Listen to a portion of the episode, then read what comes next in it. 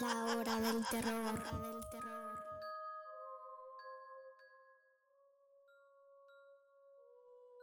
Buen día, gracias por escucharnos. El día de hoy contaremos un par de historias y hablaremos también de la importancia de la exportación de miel en nuestro estado.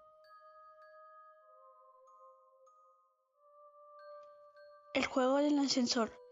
Pon mucha atención, pues si sigues correctamente los pasos de este juego, podrás viajar a, un mundo alterno por medio del ascensor.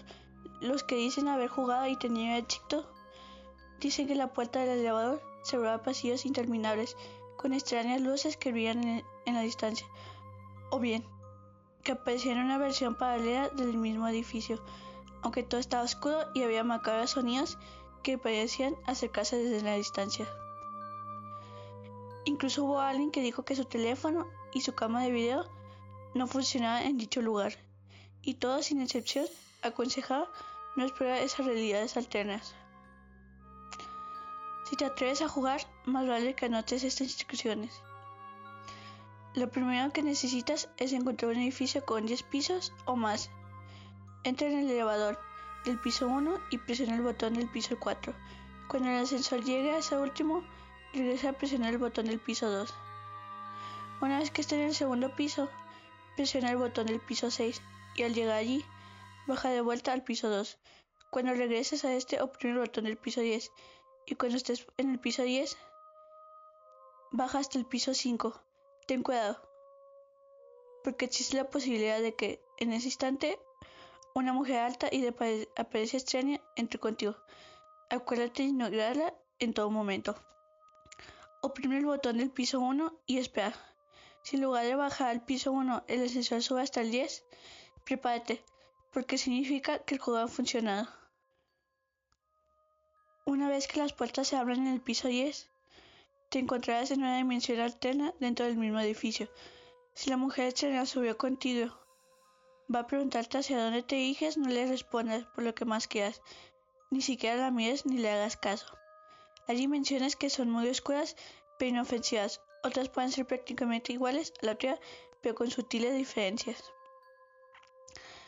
Algunas dimensiones son tan siniestras y peligrosas que los jugadores anteriores aseguran nada más mirarlas se sienten como el miedo te pone en alerta ante el peligro latente.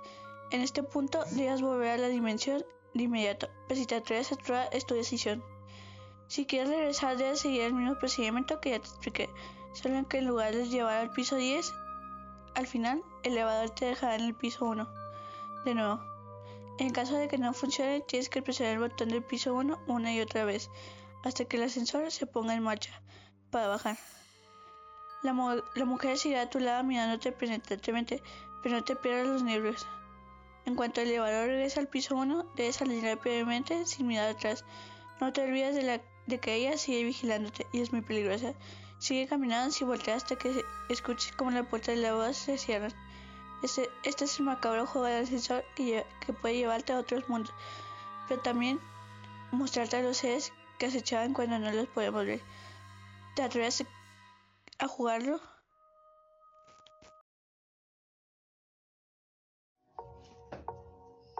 El Humanista Periódico Digital te invita a conocer la plataforma elhumanista.net, donde alumnos de la licenciatura en periodismo aplican sus conocimientos para dar paso a este gran periódico.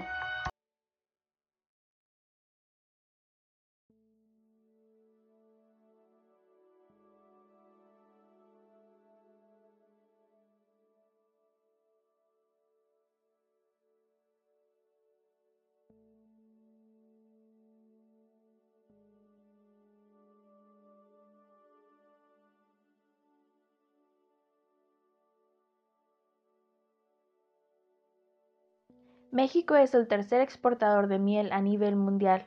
Al año se exportan 35 mil toneladas que envían su mayoría a países de la Unión Europea, generando una derrama de 145 millones de dólares al año. Así lo informó Ricardo Delfino Vázquez, representante de la Secretaría de Agricultura y Desarrollo Rural, quien dijo que los principales países que compran la miel mexicana son Alemania y Reino Unido, y en la actualidad se está abriendo el mercado en Arabia Saudita. Las abejas son mucho más que un pequeño insecto con el que los seres humanos compartimos el planeta, pues son las encargadas de polinizar vegetales en parcelas cercanas a sus colmenas, lo que contribuye a mejorar la biodiversidad para que después los polinizadores como pájaros, mariposas y murciélagos transporten el polen de flor en flor para fertilizar a las plantas, mencionó Luis Aguilar Lozoya del grupo parlamentario del Partido Acción Nacional dijo que el proceso que llevan a cabo las abejas en el planeta permite la germinación de las semillas y el crecimiento de los frutos, es decir, sin ellas no había alimentos. Señaló que la apicultura es el cuidado de las colmenas de abejas y por lo que es necesario que se impulse y cuide dicha actividad. Afirmó que los productos de las colmenas son muy beneficiosos y estimulantes para los productores cuando se obtienen de flores específicas, un ejemplo son las flores de miel, más dulces y transparentes, tienen un alto valor en el mercado internacional, por tanto debe tener un impacto en la calidad de estas producciones. La producción de miel y sus derivados registra ventajas económicas como un mercado seguro y con precios que estimulan la producción y que propicia el desarrollo de la apicultura en nuevas inversiones para garantizar en la máxima utilización posible de todas las capacidades que dispone el sector agrícola, apuntó. Por lo tanto, reitero que es un mercado con el que se puede justificar la participación económicamente y que resulta conveniente invertir en el mencionado renglón económico. China, México y Argentina son los principales países exportadores. Alemania y Japón son los principales importadores. Además, expresó que México ocupa el sexto lugar a nivel mundial en la producción de miel de abeja y el tercero en la exportación global. Actualmente Jalisco, Campeche, Veracruz, Chiapas, Oaxaca, Quintana Roo, Puebla, Michoacán, Yucatán y Guerrero son los principales estados productores de miel en México, mientras nuestro estado ocupa el lugar número 22 en la producción de miel a nivel nacional. Lo cierto es que las poblaciones de abejas y otros muchos polinizadores silvestres se encuentran actualmente en declive. Si consideramos las consecuencias de este fenómeno en aumento, tan solo desde el punto de vista de la función polinizadora de las abejas, podemos determinar que las consecuencias serían devastadoras tanto para los propios ecosistemas como para la economía a nivel mundial concluyó el legislador al recalcar el potencial apícola de la entidad. En la actualidad se busca dar a conocer y proyectar productos nacionales únicos, como la miel de mezquite que comienza a generar demanda en mercados nacionales e internacionales.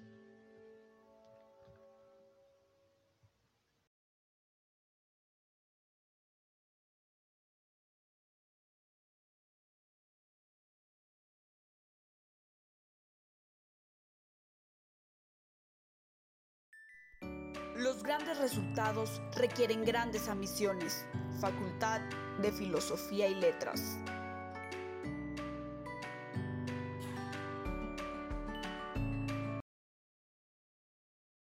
¿Buscas un buen lugar donde leer noticias?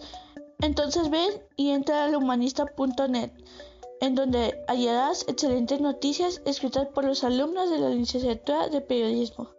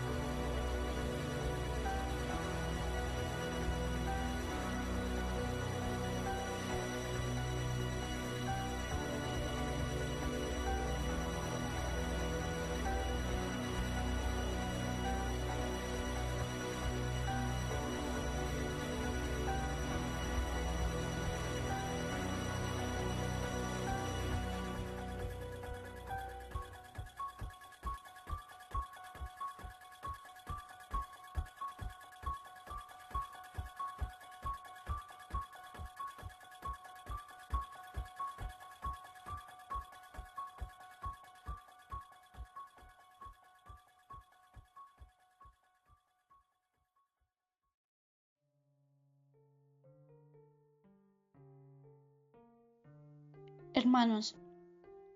Casi era medianoche y yo, y yo esperando que, llegara mi hermano Rodrigo por todo lo que estaba pasando y por fin mostrarle que él veía por sí mismo todo lo que hacía tiempo le practiqué, pero nunca me creía.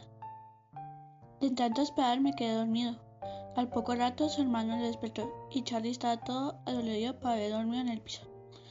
Mi hermano trabajaba solamente de noche y él casi no le gustaba socializar con nadie, es más hermético, casi no tiene amistades, hasta podría decir que yo soy su mejor amiga, pero aún así ni yo sé dónde trabaja ni para quién y así tiene cerca de un año y desde entonces se ha vuelto muy frío y casi no come. No sé qué le pasa, tal vez está enamorado de alguien y no me lo ha dicho. ¿Qué pasa, Charlie? Te encontré dormido en el pasillo de la entrada, hermano. ¿Está bien? ¿Pasa, algo o quieres decirme qué ocurre? Hace un momento Rodrigo escuché que alguien estaba en la sala y me desperté. Pensé que eras tú. Después alguien se encontraba en la cocina haciendo tremendo alboroto. Fue entonces que bajé a ver qué pasaba, pero cuál fue mi sorpresa, no había nadie. En la sala los muebles estaban fuera del lugar y en la cocina todo estaba en orden, solamente las sillas del comedor estaban desordenadas y lo sé porque siempre dejo todo en orden. ¿Otra vez tu fantasma, Charlie? Dije que dejes de ver esos programas en la noche. Es por eso que te imaginas cosas que no están ahí. Cuando llegué estabas tirado en el piso a dormir y estaba hablando de sobrevolucionabas algo. Pero no sé, entendía qué quería decir, por eso te desperté. Entonces no viste el desorden que había. Entiendo, no hay nada de qué preocuparse, solamente, solamente es tu imaginación. Mañana será otro día, hay que descansar. Al siguiente día, por la noche, voy a tener que hacer algo para demostrarte que, no es mi imaginación, como él dice. Y como de costumbre, ya pasada de las 3 de la madrugada y ni luces de su hermano pasaba ya buen rato, comenzaron a sentirse cansado y se durmió pero de pronto escuchó unos rasguños en la puerta de la casa y bajó rápidamente para ver qué era eso. Y al estarse acercando escuchó unos ruidos muy extraños en la cocina. Con miedo se acercaba cada vez más y más, pero no había nada de lo común. Y los rasguños en las puertas eran más persistentes y más fuertes conforme se acercaba y la puerta con voz tenebrosa. ¿Quién es? No había respuesta alguna. Y un segundo, segunda vez. ¿Quién es? Y se dejó escuchar un suspiro de retumba. Estoy armado y al abrir la puerta solamente encontré una nota en el piso que decía, ya es un año de mi error, te pido perdón, no fue intencional, perdóname. ¿Qué es esto? ¿Una broma? No estoy de amor para estas, tonterías. Y soltado la puerta. Dentro de la nuevamente se escuchaban ruidos, pero esta vez eran muy eufóricos. Sin pensarlo bajó rápidamente, pero cuál fue su sorpresa, era su hermano esta vez. Rodrigo, ¿qué haces? ¿Qué te pasa? ¿Por qué estás tan enojado, hermano? Es solamente maldecía y hacer cosas sin sentido. ¿Qué tienes? Nada, hermano. Estoy muy molesto porque no me puede hacer entender a una persona de cierta situación que está pasando, pero no te preocupes. Al día siguiente, muy temprano, no encontró a su hermano y él pensó que había salido a encontrarse con la persona que, le había platicado.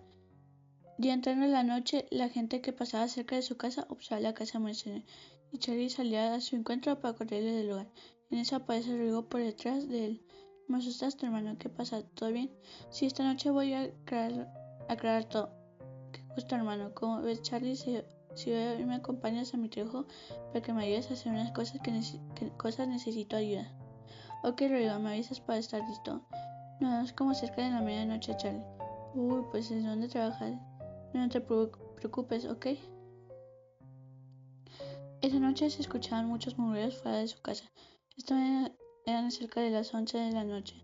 La policía a Charlie bajó las escaleras y observaba a varios de sus vecinos colocar veladoras. En ese se abre la puerta y todos salen desprevenidos. ¿Qué les pasa? ¿Están locos? Quieren incendiar la casa y comenzó a perder las velas que estaban fuera de su puerta. Y vemos de nuevo cuando aparece su hermana por detrás de él y le dice, hermano, ya es hora, sígueme. Rodrigo lo lleva al panteón donde supuestamente iba a trabajar y lo lleva hasta unas lámpidas que dicen descansen en paz, siempre fueron muy bonitas y muy alegres. Vayan en paz en su viaje, hermano de Rodrigo y Charlie. Esto es una broma de Rodrigo, no hermano, es que no, te has dado cuenta, los niños en la casa los hago y porque nada más de noche nos vemos. Voy a, voy a a toda esa gente de nuestra casa y le tiré las verdades.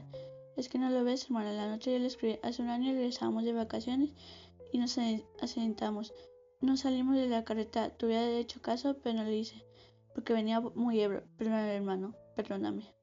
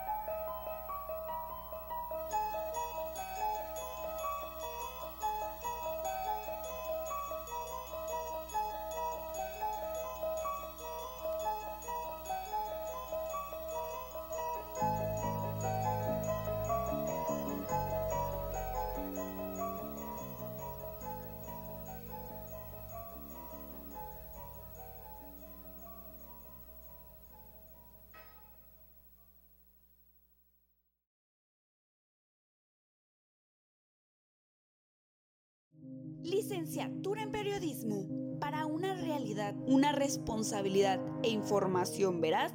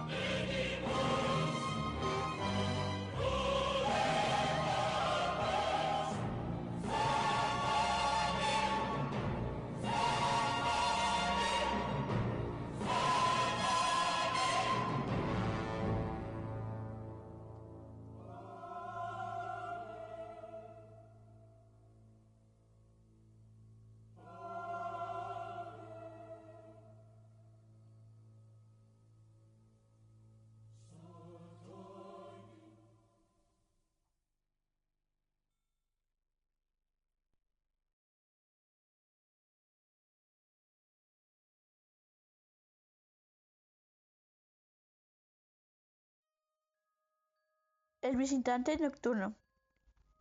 Leo no se muda de nuevo. A su madre le encantaba la restauración, así que su predilección por las casas antiguas empujaba a la familia a llevar una vida más bien nómada. Era la primera noche que dormía allí, y como siempre, su madre le había dejado una pequeña bombilla encendida para espantar todos sus miedos.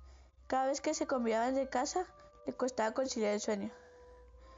La primera noche apenas durmió. El crujir de las ventanas y del parque la despertaba continuamente. Pasaron tres días más hasta que empezó a acostumbrarse a los ruidos y descansó del tirón. Una semana después, en una noche fría, un fuerte, un estruendo la, la sobresaltó. Había tormenta y la ventana se había abierto de par en par por el fuerte vendaval. Presionó el interruptor de luz, pero no se encendió. El ruido volvió a sonar, esta vez desde el otro extremo de la habitación. Se levantó corriendo y con la palma de la mano extendida sobre la pared empezó a caminar en busca de su madre. Estaba completamente a escuelas.